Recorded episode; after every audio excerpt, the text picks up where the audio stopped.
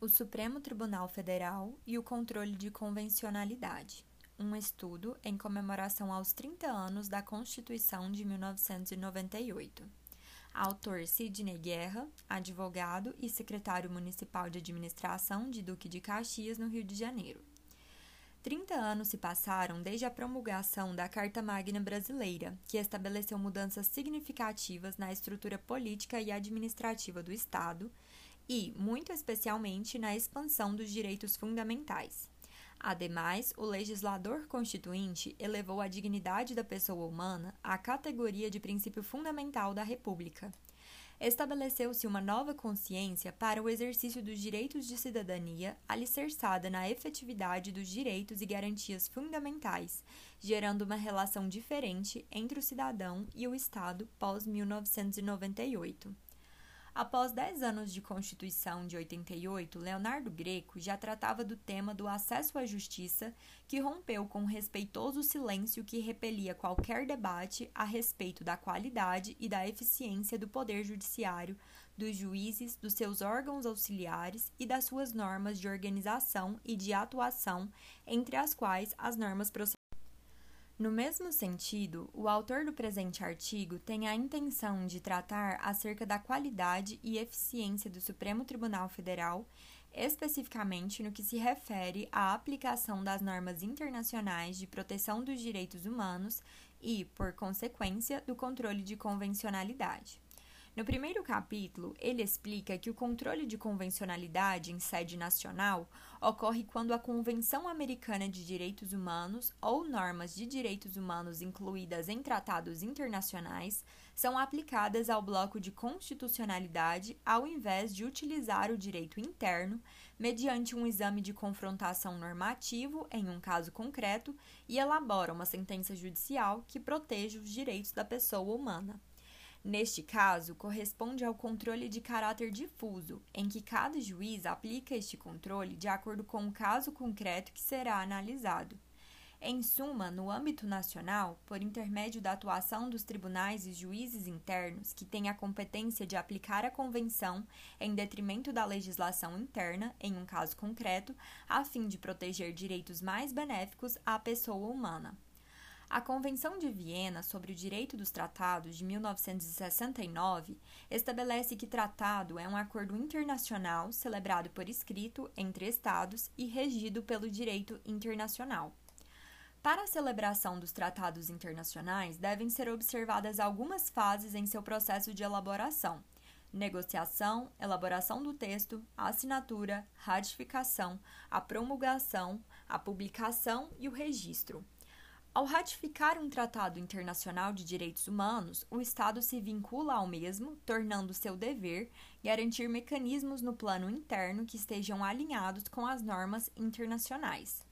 Podendo o profissional do direito utilizar mais de uma norma, seja ela interna ou internacional, possibilita o diálogo entre as mesmas, com o intuito de alcançar o resultado mais adequado e benéfico aos interesses da pessoa humana. Esse diálogo entre normas pode, podem ser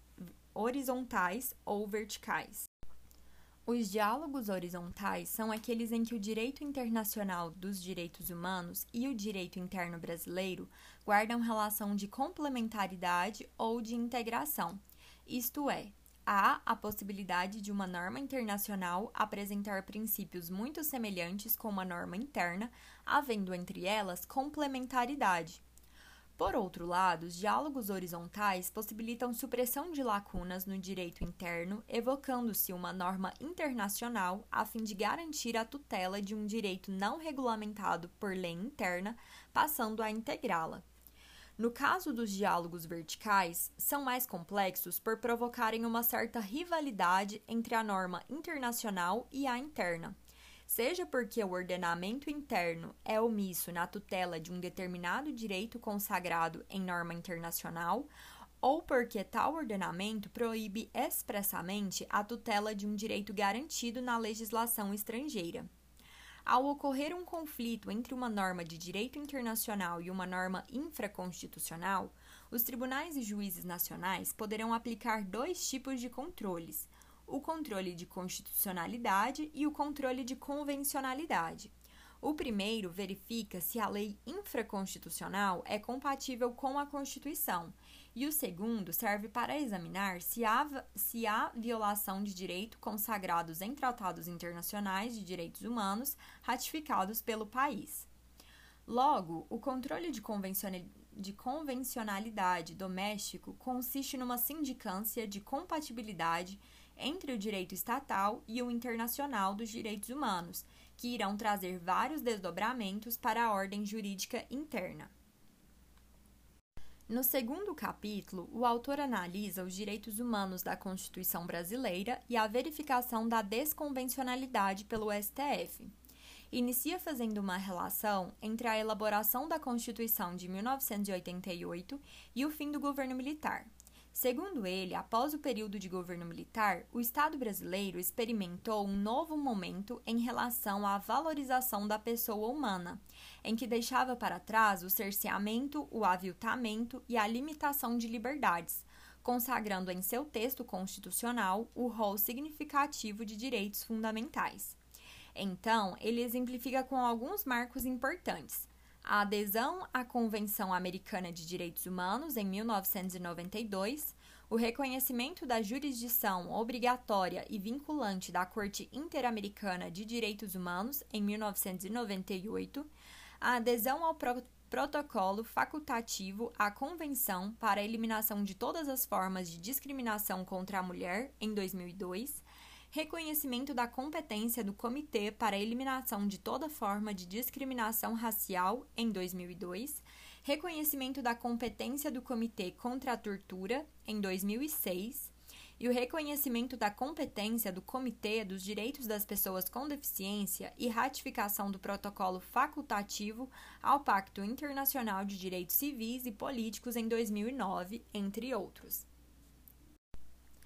Por fim, então, o autor faz uma queixa no sentido de que há muitos profissionais, advogados, juízes e promotores, que desprezam e ou desconhecem o direito internacional, o que impacta diretamente na atuação dos diversos profissionais neste campo e, por consequência, sobre a questão relativa ao controle de convencionalidade realizados por tribunais nacionais. Para corroborar o afirmado, verificou-se em estudo recente a atuação do STJ nesta matéria, que até 2018 contabilizava apenas oito incidências, e que no âmbito do STF o resultado é ainda pior: apenas dois acórdãos encontrados relacionados ao controle de convencionalidade.